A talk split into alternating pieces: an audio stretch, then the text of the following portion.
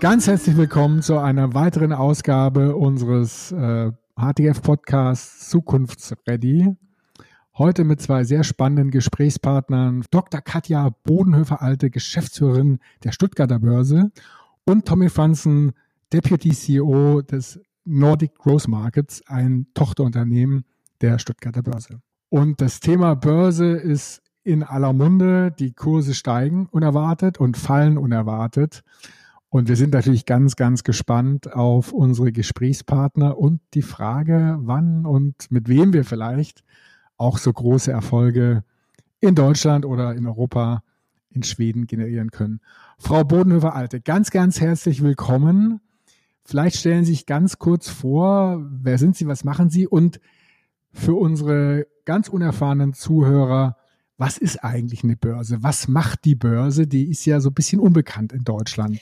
Ja, herzlichen Dank äh, für Ihre äh, netten Worte. Auch ähm, ich freue mich sehr, dass wir heute hier ähm, zusammenkommen können und zu diesem spannenden Thema sprechen. Ich finde das wirklich ganz toll, gerade auch in der Runde. Also erstmal vielen Dank auch für die Einladung. Mein Name ist Katja Bodenhöfer-Alte. Wie schon ähm, gesagt, bin ich Geschäftsführerin an der baden-württembergischen Wertpapierbörse hier ähm, in Stuttgart, im Ländle sozusagen. Und ähm, wir haben in der Tat hier eine äh, große Börse. Ich bin in dem ähm, hier in dem Konstrukt zuständig für die Regulatorik insbesondere, also sehr stark für die regulatorischen Rahmenbedingungen, die wir uns ja als Börse, als Handelsplatz ähm, selbst setzen, abgeleitet natürlich vom Börsengesetz und von den weitergehenden Regelungen. Und ich bin auch zuständig und verantworte hier das Listing am Handelsplatz. Insofern passt das natürlich auch ähm, thematisch wirklich sehr, sehr gut rein hier.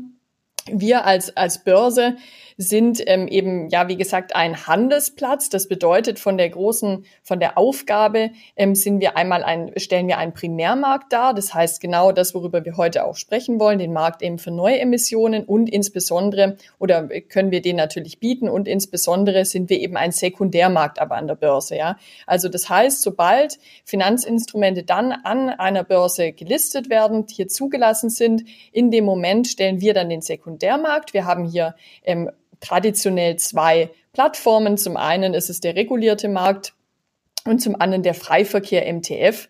Und ähm, da findet eben der wirkliche Handel statt. Das heißt, was wir tun, ist im Prinzip Angebot und Nachfrage zusammenführen tatsächlich als Börsenplatz, ähm, ja einen Markt, ähm, einen Markt eben bieten und äh, letzten Endes quasi dazu beitragen, dass sich Angebot und Nachfrage finden über unsere Plattformen. Wir sind hier sozusagen ein neutraler ähm, Börsenbetreiber und ähm, ermöglichen eben über diesen Weg ähm, Privatanlegerinnen und Privatanlegern wirklich das ja gesicherte Handeln mit ähm, Finanzinstrumenten. Wir haben hier eine gute Handelsüberwachungsstelle, die hier eine hohe Qualität ähm, sichert und natürlich auch gerade solche Stichworte wie Anlegerschutz ganz, ganz hoch hängt.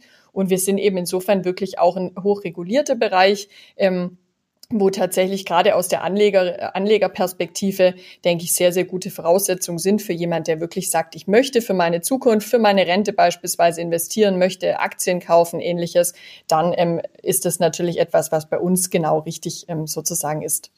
Bei der Börse geht es ja immer hoch und runter und man versteht das oft nicht so richtig. Warum ist heute gestiegen? Warum ist heute gefallen? Es schwankt. Und so richtig kann einem das keiner erklären. Und äh, gerade in, in Deutschland wird das ja auch sehr kritisch gesehen, die Börse eher als Spielbank. Das ist sie ja nicht. Das macht ja alles einen sehr hochprofessionellen Eindruck. Äh, sie gucken, dass da alles auch fair zugeht. Für wen ist denn die Börse wirklich geeignet? Für welche Unternehmen und für welche Anleger? Mhm. Also genau wie Sie es gerade gesagt haben, tatsächlich, also es hat immer so ein bisschen, im Schwäbischen würde man sagen, so ein Geschmäckle irgendwie. Ähm, es ist aber tatsächlich überhaupt nicht nachvollziehbar und ist auch wirklich nicht korrekt, denn es ist halt tatsächlich so, dass wir hochreguliert sind als Handelsplätze und natürlich auch aus uns heraus ähm, gerade die Anleger, ähm, der Anlegerschutz wirklich ein sehr, sehr hohes Gut ist. Also wenn es zum Beispiel dran geht jetzt, dass ein Unternehmen sagt, ich möchte den Börsengang machen, machen oder ähnliches, dann sind wir wirklich eben neutraler Handelsplatz, der quasi, ja, letzten Endes, wie ich es gesagt habe, Angebot und Nachfrage sozusagen zusammenführt über diesen Handelsplatz, so dass es eben eigentlich optimal ist, gerade für Privatanlegerinnen, Privatanleger wirklich, die sagen, so für meine Altersvorsorge möchte ich was machen, für meine Rente oder ähnliches möchte ich zusätzlich ähm, in Finanzinstrumente investieren oder ähnliches oder einen Sparplan machen, was auch immer. Das heißt, dafür sind wir eigentlich richtig. Darüber hinaus natürlich haben wir eben große Emittenten hier bei uns ähm, am Handelsplatz, die natürlich für Liquidität sorgen. Das heißt, das ist wirklich ein großes, denke ich auch ein großes Plus. Also wir haben hier zwei QLPs, äh, unsere sogenannten Quality Liquidity Providers am Börsenplatz, die laufend eben für Liquidität sorgen und dann natürlich auch durch gerade auch die Einbindung von, von NGM auch, die ja eine Tochtergesellschaft der Gruppe Börse Stuttgart ist. Mein Kollege der Tommy Franzen ist ja auch heute dabei. Ähm, da sind wir wirklich auch international eben sehr aufgestellt. Das heißt, eigentlich für ein ganz breites Publikum, beginnen natürlich von den Privatanlegerinnen und Privatanleger bis hin auch zu großen ähm, Banken, Unternehmen. Also im Prinzip ähm, kommt bei uns wirklich alles, würde ich sagen, alles zusammen. In Deutschland tun wir uns ja ein bisschen schwer mit Börsengängen. Wir hatten äh, da relativ wenig in den letzten Jahren auch. Und gleichzeitig sehen wir gerade in den USA, aber auch in China da einen Riesenboom. Warum tun wir uns da so schwer? Warum äh, gibt es wenig, vergleichsweise wenig Börsengänge in Deutschland? Fehlen die Anleger? Fehlen die Unternehmen, die da hingehen wollen? Ist es da vielleicht zu, auch zu eng reguliert? Was könnte man eigentlich machen, dass da mehr Börsengänge in Deutschland äh, entstehen?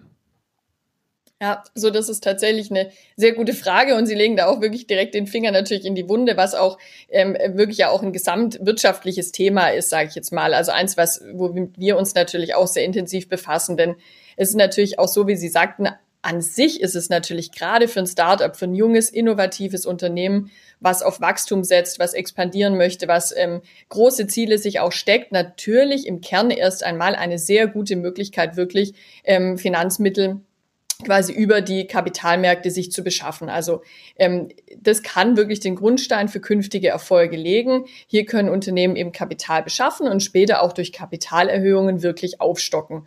Und wie Sie es auch eingangs so ein bisschen in Ihren Worten ähm, gesagt haben, ist es so, grundsätzlich gilt aktuell, dass das Umfeld für Neuemissionen wirklich sehr gut ist. Also die Aktienmärkte liegen vielfach auf Rekordniveau. Die Bewertungen an der Börse sind daher aus Sicht der Firmen attraktiv und insbesondere ist es so, dass die am Markt vorhandene Liquidität tatsächlich derzeit enorm ist. Das heißt, im Prinzip super Startvoraussetzung. Dennoch, das ist natürlich die andere Seite der Medaille, gehört auch zur Wahrheit dazu. Die weltweite Covid-19-Pandemie hat natürlich auch im ersten Halbjahr deutliche Bremsspuren auch auf den internationalen Märkten für Börsengänge, für die IPOs hinterlassen. Und da kann man, auch wenn man, wenn ich ein paar Zahlen da ähm, einwerfen darf, auch zum Emissionsvolumen zum Beispiel, ähm, was wir jetzt im zweiten Quartal gesehen haben, da ist es wirklich um circa 32 Prozent, also wie von, von Ernst Young kürzlich auch erhoben wurde, um circa 32 Prozent auf 41,1 Milliarden Dollar weltweit zurückgegangen. Und in Europa leider betrug das Minus sogar 55 Prozent und ist noch weiter gefallen. Das heißt, wir sehen hier ähm, aktuell ohnehin Rückgänge. Und jetzt haben Sie natürlich in der Tat gesagt, warum gibt es denn nicht davon auch unabhängig mehr Börsengänge? Ja, und was haben wir denn hier auch selber für Möglichkeiten als Börsenplatz, das zu optimieren ein Stück weit?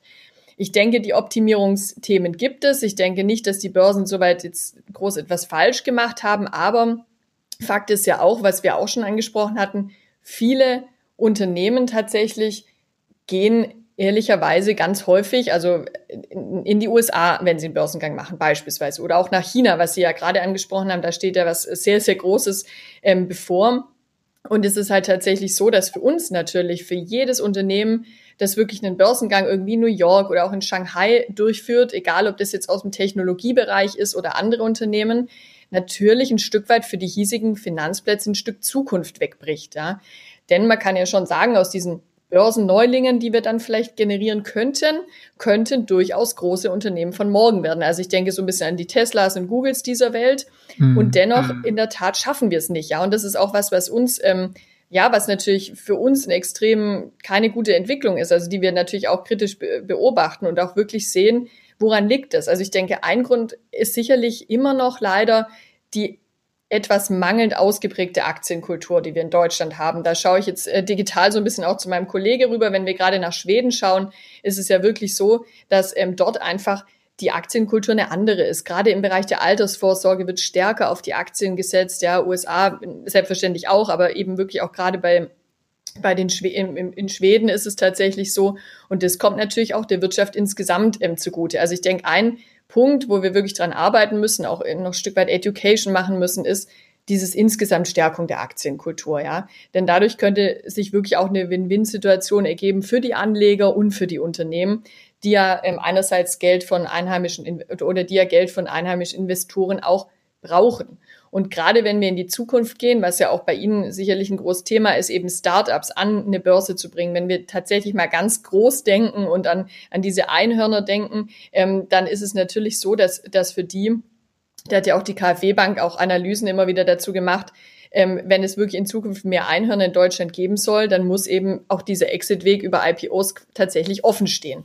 Was haben wir jetzt gemacht als Börse Stuttgart, ähm, um uns da ähm, sozusagen auch ja aufzustellen für den Markt? Ähm, eine Sache, ähm, die sicherlich auch aus unserer Sicht wichtig ist, ist die ähm, Plattform ähm, Startbase, ähm, die wir ähm, auf den Weg ähm, gebracht haben, ähm, gemeinsam mit dem ähm, ähm, Bundesverband Deutsche Startups. Ähm, das ist eine Plattform, die im September 2019 ähm, gelauncht wurde und an Start gegangen ist. Und die soll es wirklich ähm, ermöglichen, quasi für ähm, für ähm, Startups so eine, ja, ein Ökosystem quasi, eine, eine digitale Plattform zu schaffen, wo sie wirklich ein schönes Ökosystem haben ähm, und ihre, ja, letztendlich ihre Ziele klar eintragen, also ihre Ziele einpflegen können. Und ähm, die Vision dieses Startbase ist es, das Ökosystem halt aktiv mitzugestalten und den Akteuren durch eine leichtere Vernetzung zu Wachstum zu verhelfen. Ähm, da können sich dann auch gleichzeitig nicht nur die Startups, sondern wirklich eben auch die Mittelständler, Investoren und so weiter eintragen und quasi ja Grundlagen für Geschäftsanbahnungen, sage ich jetzt mal, ein Stück ähm, ein Stück weit schaffen ähm, und sich darüber eben auch vernetzen. Also das ist was, was uns eben hier als Börsenplatz ähm, wirklich am Herzen liegt, wo wir auch gerade in Baden-Württemberg ähm, natürlich auch äh, die Verantwortung haben, auch gegenüber dem Finanzplatz. Und da ist es natürlich schon definitiv sehr wünschenswert, wenn, wenn auch in der Hinsicht ähm, mehr kommt, wenn sich da natürlich mehr tut. Ganz stark noch in die Zukunft gedacht, ähm, kann das natürlich dann auch mal in die Ausgabe digitaler Token beispielsweise gehen. Zum, zu dieser Plattform Startbase. Können Sie da nochmal sagen, wie viele Unternehmen da drauf sind auf der Plattform? Gibt es da schon erste, erste Erfolge oder eine erste Community äh, oder ist es gerade noch, noch am Entstehen? Also das ist im äh, ja, Ende letzten Jahres hat es angefangen und ähm, das ist jetzt, also so wie Sie sagen, sehr stark im Entstehen. Also es findet sich jetzt so ein bisschen, das muss ich natürlich auch noch ähm, einfach stark etablieren quasi wie gesagt, Ende letzten Jahres ähm, gestartet und ähm, definitiv, also wenn Sie ähm, die, die Kontakte sozusagen, ja, die gerade diese Kontaktknüpfung von Startups auch zwischen Investoren, da gibt's auf jeden Fall schon Erfolge. Das ist sozusagen Geschäfts ähm, ja, Geschäftskontakte angebahnt haben, sozusagen über diese Plattform. Das hat auf jeden Fall schon stattgefunden. Und dadurch wollen wir natürlich auch einen Beitrag eben leisten zur Verbesserung der Start-up-Finanzierung erstmal in Deutschland. Und wenn dann vielleicht irgendwann da auch mal ein Börsengang oder ähnliches draus erwachsen kann, dann wäre das natürlich umso schöner. Aber jetzt so der erste Schritt, wirklich mal auch sichtbar werden, da was dafür tun und eben für diese Unternehmen erstmal eine Plattform zu schaffen. Denn das ist ja auch teilweise das, woran es noch, woran es auch ein bisschen fehlt, einfach dann für die, für die jungen Unternehmen, obwohl ja das so wichtig ist, auch wenn wir jetzt wirklich den, den ganz großen Umschlag, Aufschlag mal noch machen und das gesamtwirtschaftlich denken in Richtung auch Sicherung ähm, des Wirtschaftsstandort Deutschland und Arbeitsplätze, ist es natürlich ganz wichtig dass wir hier uns auch gerade nicht gegenüber den USA oder auch China, wie man sieht, also wenn ich da nochmal die Zahlen zu diesen Einhörnern, ja, wo man immer sagt, okay, das sind Startups, die circa einen Wert von einer Milliarde ähm, Dollar haben, dann sind wir natürlich leider in Deutschland damit ja, knapp in, in zwei Händen voll etwas abgeschlagen, während natürlich der USA mit irgendwie 216 oder so schon sehr weit vorne dran ist. Und das wäre natürlich auch, ist natürlich auch eine Sache, wo wir auch ein Stück weit hin müssen, ja, als, ähm, genau, als ähm, Ökosystem in Deutschland. Wenn Sie sich ein Startup backen könnten für, für diese Plattform Startbase, was dann sozusagen perspektivisch auch, auch ein IPO macht in Stuttgart, wie müsste das aussehen? Müsste das schon Umsätze haben? Muss es schon profitabel sein? Wie groß müsste das sein?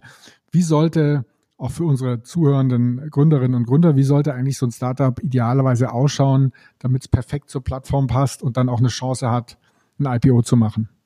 Ja, also grundsätzlich ist natürlich so, dass es wirklich sehr stark auch Einzelfallentscheidungen. Ähm, also ich glaube, es ist ähm, nicht, ähm, nicht möglich sozusagen so jetzt allgemeingültig zu sagen, das Unternehmen oder das Unternehmen mit konkret den Anforderungen, sondern es ist immer ein Gesamtpaket. Also natürlich muss es ähm, eine gewisse, aber da werden wir auch nachher von meinem Kollege gerade von Seiten NGM noch ein bisschen dazu hören, gewissen ähm, Umsatz schon für sich ähm, quasi vorweisen können, auch natürlich gerade im Bereich der ähm, der ähm, äh, Anforderungen, die aus dem WPAG die Unternehmen treffen, dass das eben entsprechend natürlich alles erfüllt wird. Ähm, und dass es natürlich eine gewisse, ja, ähm, eine gewisse Zeit auch schon im im äh, Markt jetzt bestanden hat. Und natürlich ein, ein Unternehmensgegenstand, der auch zukunftsträchtig ist. Aber wie gesagt, also das ist tatsächlich wichtig, das muss man immer am konkreten Einzelfall schauen und ähm, da würde ich jetzt ähm, gar nicht so ähm, konkret quasi was sagen können, weil das ist tatsächlich dann immer Einzelfallentscheidung. Ja, vielen Dank. Äh, wir haben damit schon eine perfekte Überleitung. Uh, handing over to Tommy Franzen, Deputy CEO of Nordic Growth. Um, and we just learned actually last year that Sweden is a much more successful place for startups to go public. Tommy, uh, welcome. Uh, who are you? What's your role? And maybe you can give us a first impression. Why is Sweden so much more successful in bringing companies public? Sure.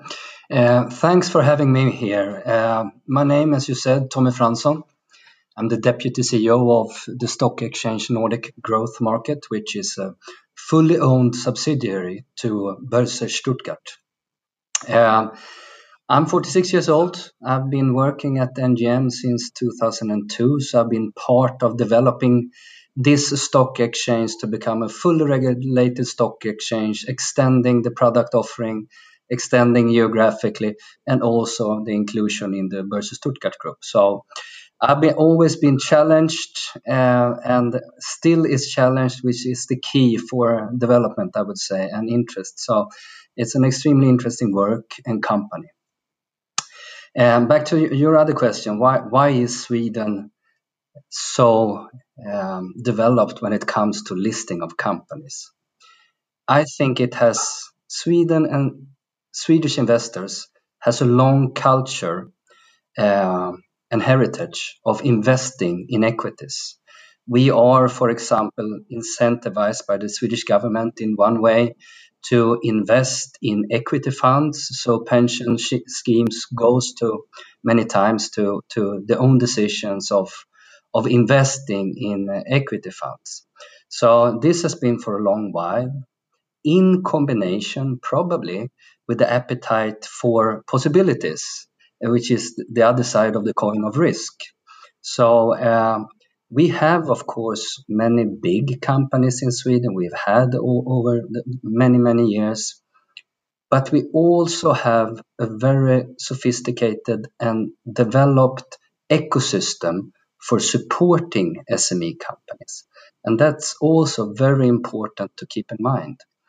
We have competition among all levels of support an SME company needs we have uh, competition among exchanges, we have competition among uh, advisors, we have competition in many ways, meaning that the processes are efficient, both in terms of time but also in form of costs. So I would say that uh, investment culture, investment behavior of especially Swedish investors, in comp- combination with with the competition, have generated a very good platform for growth companies to use the stock exchange as a platform for growth.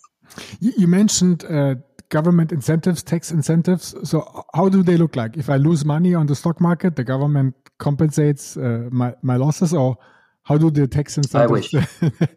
how, how, that would be fantastic.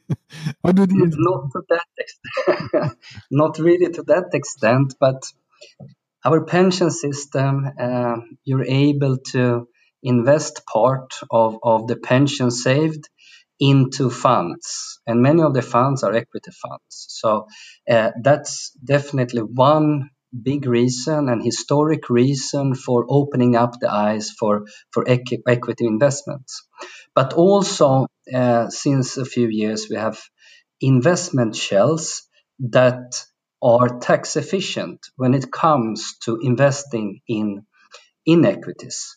So there's both these tax shells, but also the long historic terms where we are grown up with an equity culture. But can you like maybe it's maybe some government representatives hear, hear the podcast? What exactly is the tax incentive? So if I save 100 euros in a gov government sponsored uh, pension fund, where's the tax incentive? What exactly is happening? Oh, okay. There's uh, there's traditional, uh, uh, if you call it trading accounts, with, which you have with your bank. If you trade a share, if you buy a share, you pay usually or or historically 30% of the gains in taxes. But now there are tax shells that enables you to pay an amount on the asset under management you have. And this is strongly relinked to, to the interest rate. So maybe currently you pay 1.5% something uh, a year on your ownings in shares. So if you're you're supposed to have a good year when buying shares and trading shares, it's of course much more beneficial than paying 30% of the capital gains. Okay, so that's interesting. So you save uh, the taxes on the capital gains, um, which might be in the long term quite significant, uh, of of course. So, so if so, you're a good investor, yeah. So, so you said uh, that the Swedes have a culture of equity investing. They like to um, put their money not only in the savings account but also in in the stock market. Was that always the case? And maybe I don't know. Maybe you have some insights or some arguments that we could use in Germany. So, so Germans they have 2.5 billion in their savings accounts. So maybe they shift a little bit in the stock market. So, what can we learn from the behavior in in Sweden?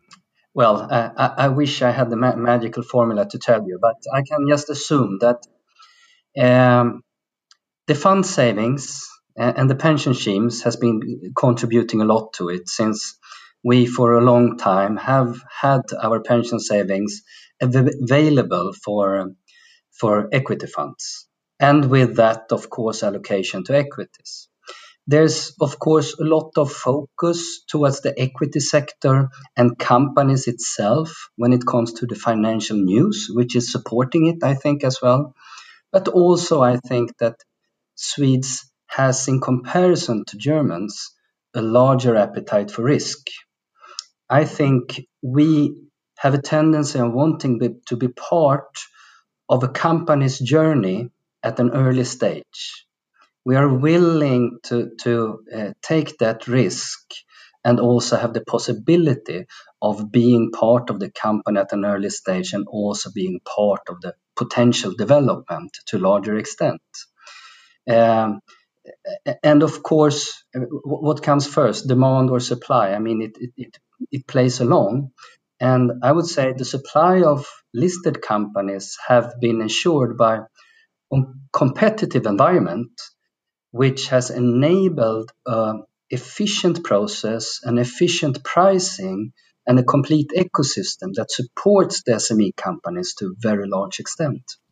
So, so, Tommy, we are quite impressed with the equity culture that you mentioned in Sweden. So, people, uh, just ordinary people, investing much more of their money uh, in, in the stock market, and and almost I think eighty percent of all the Swedes have owned stocks. In Germany, only ten percent.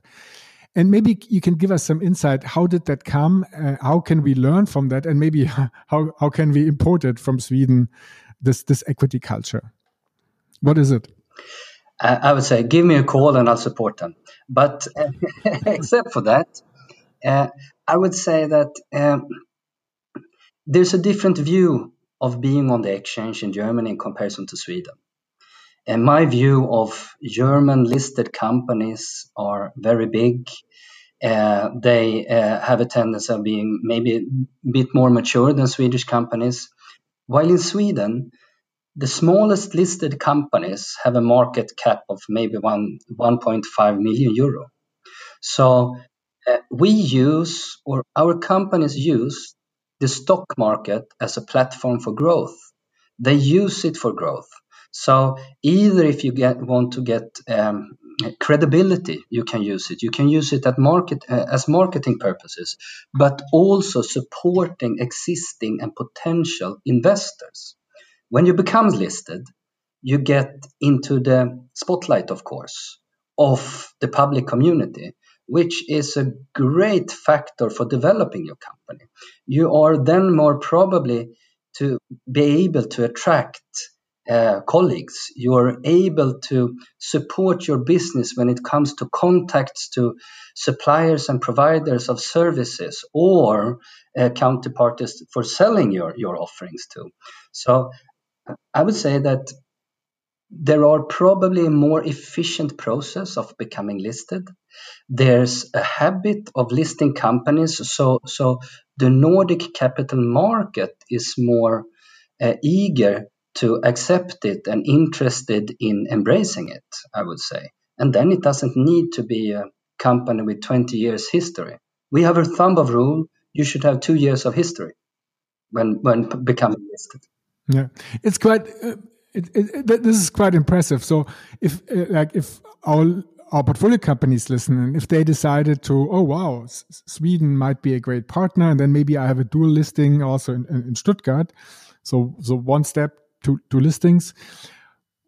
How could we convince our portfolio companies to to take the route to Sweden? What would be the steps? Uh, what are the requirements? How much does it cost? Uh, how would you convince them to um, to go public and, and Nordic growth? Uh, it depends on where the company are in their process and their life cycle. I would say uh, the process generally takes three to four months, but then it's usually including a capital raise, a fundraising during the period. And uh, it, it mainly depends on the company's internal structure. If uh, they have an information policy, they need to develop that. They need to have a financial management and reporting process. If those things are in place, it's of course easier. And one of uh, uh, uh the most important parts is information memorandum. An information memorandum is comparable to prospectus. So in Sweden, we have two two ways of becoming listed. One is on the fully regulated market, and the other one is the, on the SME market. Uh, trading availability is completely similar, so there's very little differences among them today. But legally, we as an exchange go through the documentation when it comes to SME company uh, or SME listing, and the Swedish Financial Supervisory Authority are going through the prospectus. So an SME listing probably goes a little bit faster, while a prospectus towards the FSA goes goes longer. So a thumb of rule, three to four months if you also do capital raise. And when it comes to the fees, um, the the biggest cost is of course raising funds.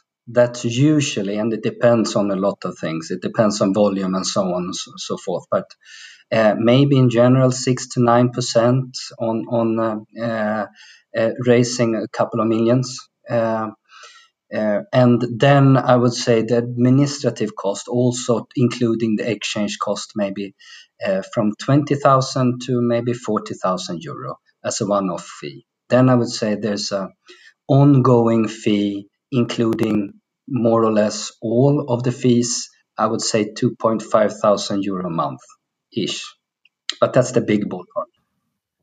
That's that's really quite impressive.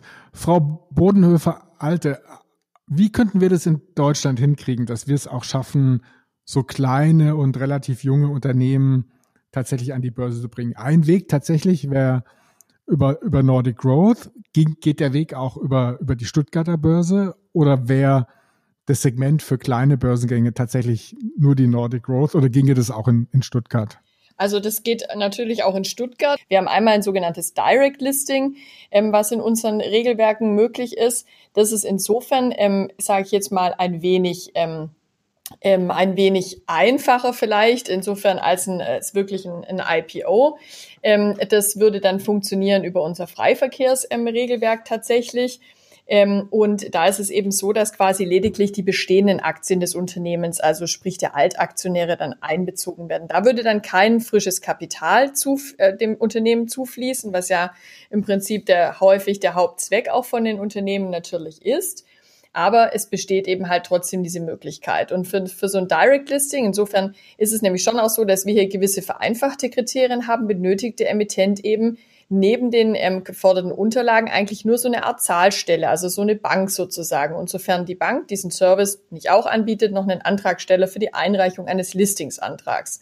Also diese Möglichkeit ist eben tatsächlich schon da ähm, das äh, ein wenig sozusagen auch ähm, zu, ja, sage ich jetzt, einfacher zu gestalten, als man das vielleicht so ähm, im Allgemeinen her denkt.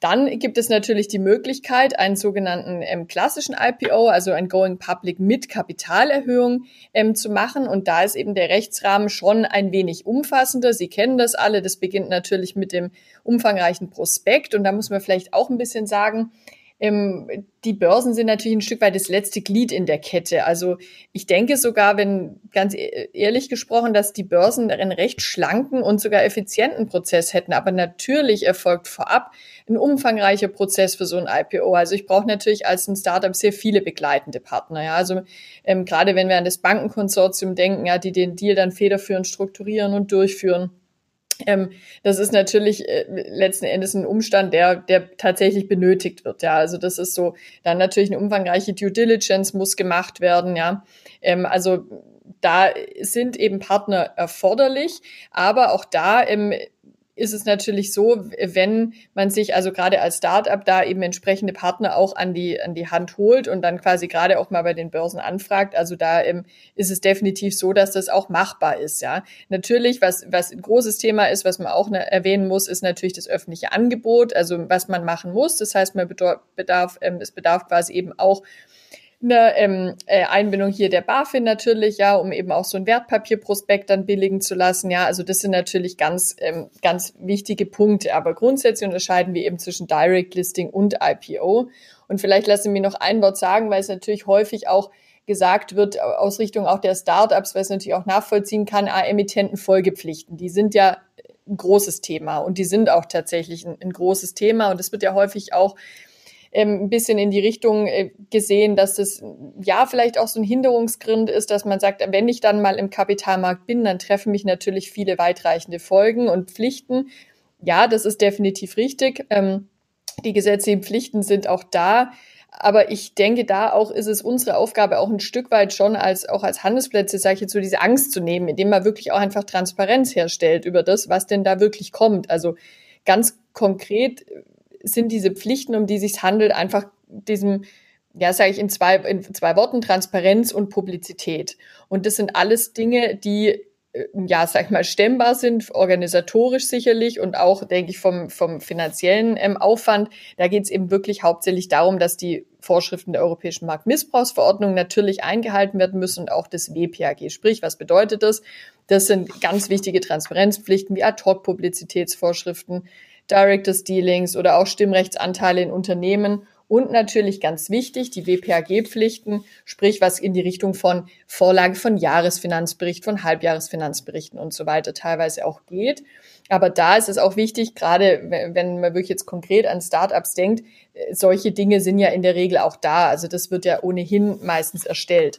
Das heißt, ähm, hier ist halt ja, ein Stück weit auch, finde ich, auch unsere Aufgabe als Börse auch ein bisschen zu die Education dahin zu betreiben. Ja, diese Pflichten sind da und das möchte ich auch betonen, gerade auch aus Sicht einer regulierten Börse. Die sind auch wichtig, weil sie natürlich zur Sicherung oder zur, des Vertrauens wirklich auch der Anleger in die Integrität und Sicherheit des Finanzmarkts natürlich auch ähm, steigern. Deswegen sind sie auch wichtig und auch aus Sicht von, von Startups vielleicht erstmal so ein Stück weit so natürlich sehr, sehr hohe und große Pflichten, die man erfüllen muss. Aber das möchte ich auch sagen, die sind auch machbar, gerade wenn man sich entsprechende Partner ähm, dann ins Boot holt. Wichtig ist, dass man sie alle kennt und ähm, dann, ähm, ja, das, dann funktioniert das auch.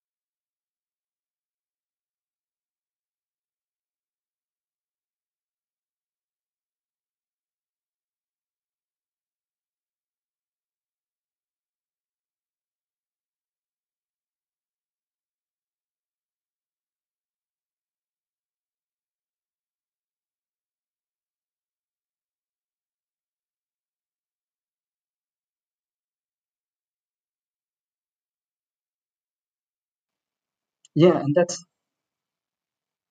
that's the interesting part of looking at the exchange as a foundation for growth. Because yes, many companies do a second round or a third round over the exchange. But then again, being a public listed company, you have probably more shareholders than you have on, on, as a privately held.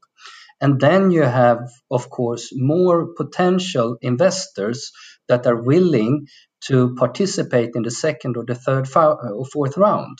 So uh, that's also one of the reasons why people tend to go to the exchange earlier in Sweden in comparison to, to Germany, I would say.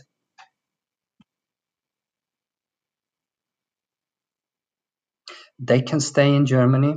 Um, earlier, the biggest tradition when a foreign company have been listed in Sweden is to create a holding company, a Swedish holding company. It's not uh, necessarily uh, when it comes to uh, standards between Sweden and Finland, uh, Sweden and, and uh, Germany. It's much easier in comparison to maybe other countries coming to Sweden because we have similar standards and so on. So it's not necessary. Okay, well, to, to finish up our discussion, maybe uh, a little bit unusual questions for you both. So, for you both, what was the last stock that you bought uh, personally? So, you know, what kind of stock did you buy? If, if you want to share that. Uh, sure, I can start. I'm, I'm unfortunately restricted in investing in securities on NGM.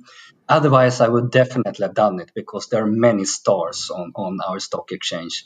Uh, one such is the best decades Swedish listed companies listed with NGM, and that would have been a fantastic journey. But my last acquisition was actually an unlisted company, not listed at all, but with having an horizon of be, becoming listed in two to three years.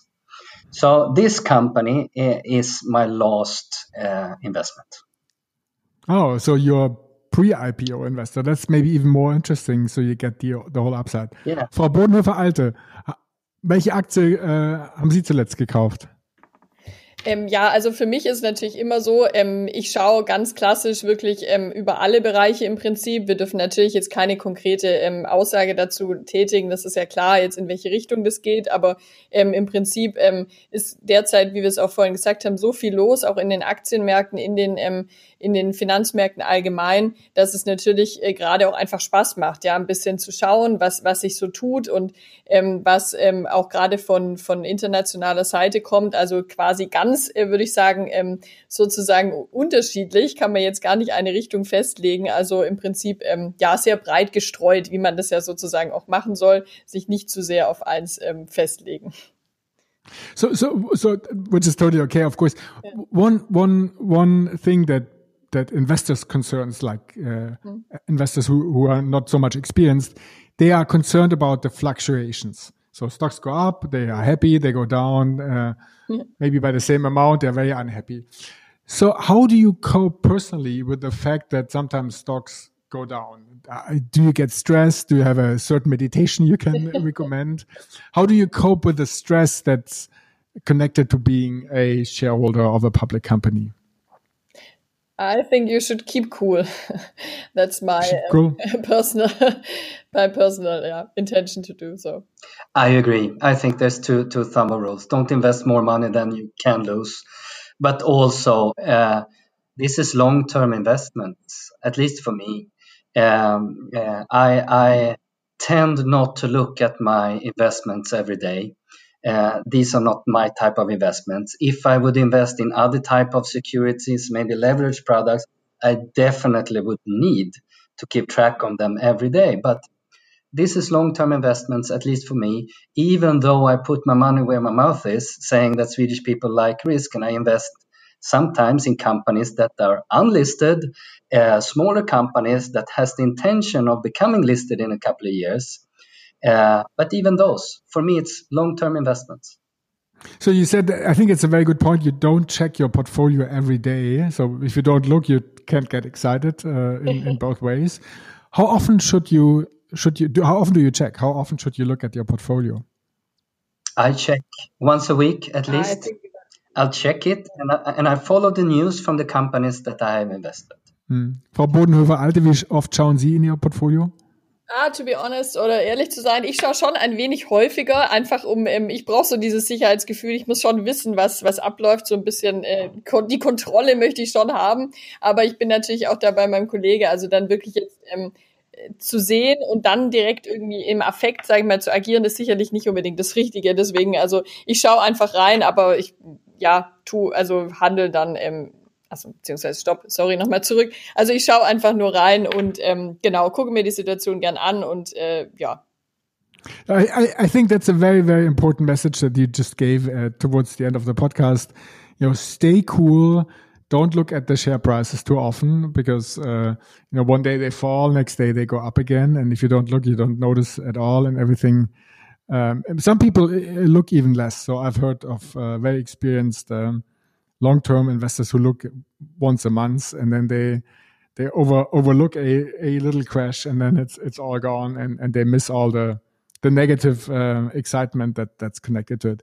But we also learned today, and I think that's quite uh, quite positive it's much easier to go public than than we think and it's much much cheaper to go public a uh, lot less money involved and i think what's really interesting for for startups uh, for our portfolio companies that uh, IPOs don't need to be very big. They can be as small as a few million money raised, a typical financing round. And once uh, a company is listed, uh, on, on Nordic Growth. They get a dual listing in Stuttgart and they get the credibility, they get the, the positive PR, it's easier for them to, to, to sell their product, to hire great people. And especially, it's much easier for them to, to do more fundraising later on, which is called secondary offerings. So the, the first step doesn't have to be very big. It, it can be a small step. And then after the first step, then there's the second and the third step. and uh, Tommy, you, you offered uh, they can call you. uh, so, so, so, so, it, it seems like the process is quite uh, uh, quite easy. It's not complicated.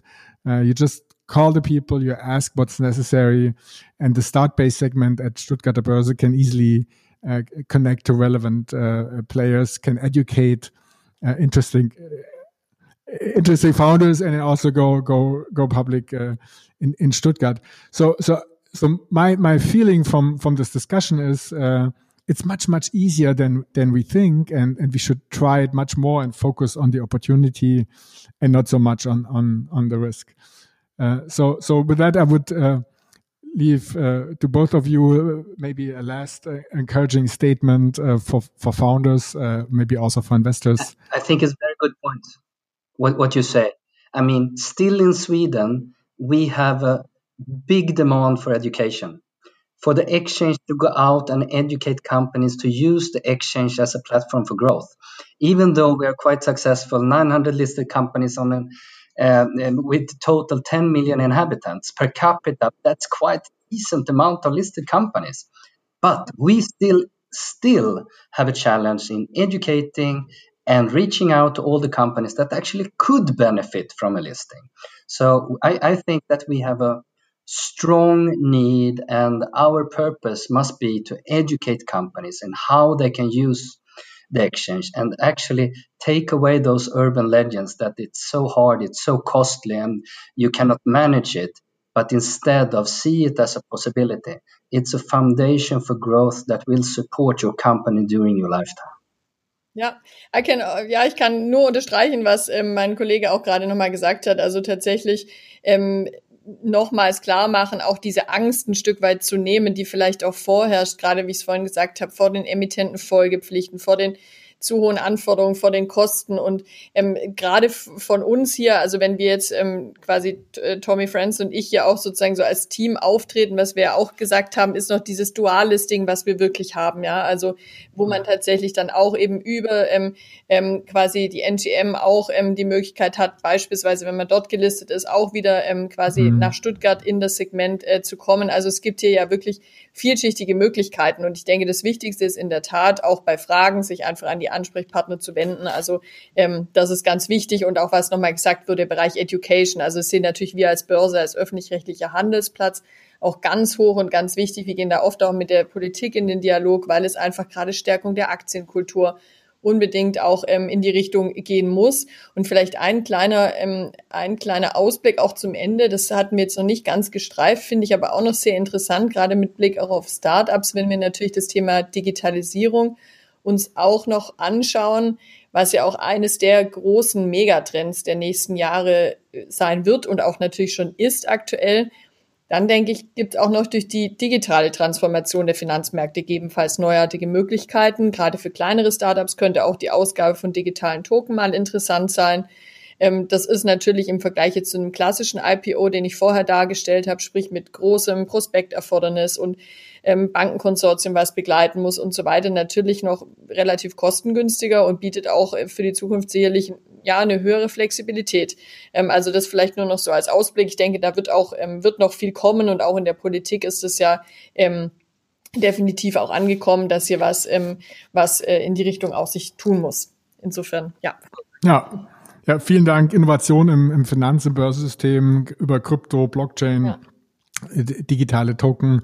Da, da kommt viel auf uns zu und äh, vielleicht macht es das dann noch leichter, äh, tatsächlich erfolgreich in die Börse zu gehen. Uh, Miss for your participation. Tommy, thank you very, very much. Um, uh, all the way from Sweden to the HEGF Zukunft Ready podcast. Uh, thank you for your time and um, uh, Uh, uh, and we of, of course we'll be working very hard to get more companies public. Thanks a lot for having us here.